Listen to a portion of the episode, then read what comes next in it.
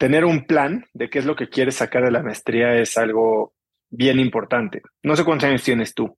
Yo tenía, yo tenía 27 y pues obviamente lo haces medio por inercia y sabes qué quieres hacer. Para mí el plan era poderme ir a trabajar a Nueva York, pero eh, tener, por un lado, este, sí quise vivir la experiencia de, este, la maestría muy intensamente del lado del aspecto social y viajé, hice todas las este, experiencias posibles. Y por otro lado, siento que también desaproveché un poco la parte académica, ¿no? Eh, es tanto lo que hay que hacer en el primer año, las oportunidades que tienes, desde académicas como responsabilidades de todas tus clases y todo lo que hay extracurricular que hay veces que, que te agobias y quieres hacer todo con la misma intensidad y eso pues, genera que te quemes muy rápido, ¿no? Entonces creo que tener muy claro qué es lo que quieres lograr eh, es importante. ¿Y qué es lo que quieres lograr para después de la maestría, ¿no? Cuando estás haciendo tu, eh, tu aplicación, pues creo que la mejor estrategia es quién eres hoy, quién quieres ser después de la maestría y cómo ese programa en particular te ayuda a cerrar ese gap. Ahora, hacerlo y como, como una guía, un rough este, understanding de hacia dónde vas, creo que puede ser muy útil, pero como siempre dicen, ¿no? no sabes lo que no sabes. Y para mí la maestría fue un lugar en el que me enfrenté con muchas cosas que ni siquiera sabía, que ni siquiera consideraba que fueran posibles o que existían.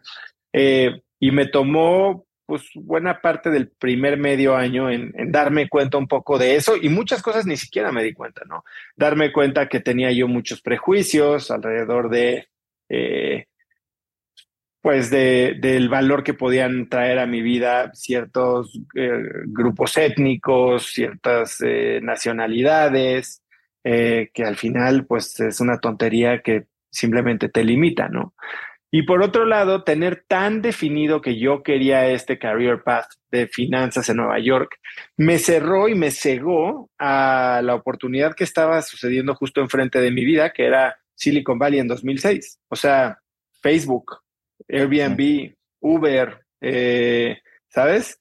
Todo, todo, todo eso pudo haber sido una opción para mí si es que yo hubiera al menos considerado, ¿no? Para mí ni siquiera me di cuenta que estaba sucediendo. Entonces yo me fui a, persiguiendo, pues básicamente una ola pasada que justo tronó en mi cabeza el día que me gradué. Yo me gradué en 2008 y la crisis financiera empezó justo ese año. Eh, y para 2009 ya no tenía trabajo, ¿no? Mientras que si hubiera tenido pues un poco más de apertura eh, y interés tal vez en porque estaba tan enfocado en la parte académica, financiera y tan enfocado en la parte social, que la parte eh, eh, que descubrir todo el lado tech o de producto, pues ni siquiera fue una opción para mí. Eh, y, creo que eso fue un desperdicio. entonces, bueno, desde el principio tener claro qué es lo que quieres hacer y tener una flexibilidad, creo que es útil. El primer año, entender que no vas a lograr hacer todo, o sea, ni todo tu coursework ni vas a ir a todas las fiestas, ni vas a ser parte de todos los clubs, ni entenderlo te va a, dejarte relajar un poco.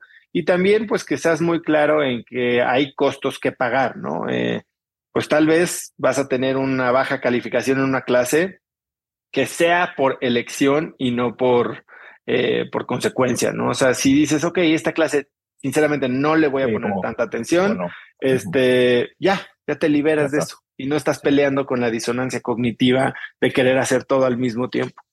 Eh, te ha abierto y, piensa muy presentemente en, cómo estás juzgando a la gente alrededor de ti. Eh, porque sí, digo, tú ya llevas viviendo en Houston un rato y tal vez estás más americanizado, pero los latinos tenemos muchos paradigmas y muchos prejuicios, sobre todo alrededor de los asiáticos, de los africanos, de los hindús, eh, que definitivamente tienen un valor incalculable en abrirte el mundo, ¿no? Yo algo que aprendí en la maestría es aprendí a aprender, empecé a leer, yo antes no leía. O sea, mi mentalidad era una mentalidad muy fija, eh, digo, fue hace dos décadas, ¿no? Eh, hoy creo que la gente ya desarrolla una mentalidad de crecimiento y se nutre con recursos de, una gran variedad de fuentes sin necesidad de ir a una maestría, ¿no? Y pudiste haber tomado un Massive Online Open Course ya, o tuviste, pudiste haber hecho algún curso en línea de algo, o haber este, leído 20 mil libros o audiolibros, o haber este, visto mil TED Talks y o sea, hoy, hoy ya más o menos tienes una idea de para dónde va la cosa, ¿no? Hoy ya tienes más idea de qué tip, si quieres ser emprendedor o inversionista o trabajar en algún tipo de empresa o de startup, o ya sabes cuáles son las, las tendencias que vienen, puedes entender mucho más quiénes son los big players y dónde se puede estar moviendo esa industria en los próximos 10 años y así posicionarte mucho mejor, ¿no? Hace, 10, hace 20 años pues era banking, consulting, ¿no? Eso era lo que, las dos grandes cubetas. Em, hoy no. Entonces, bueno, pues eh, es lo que te diría hasta ese punto.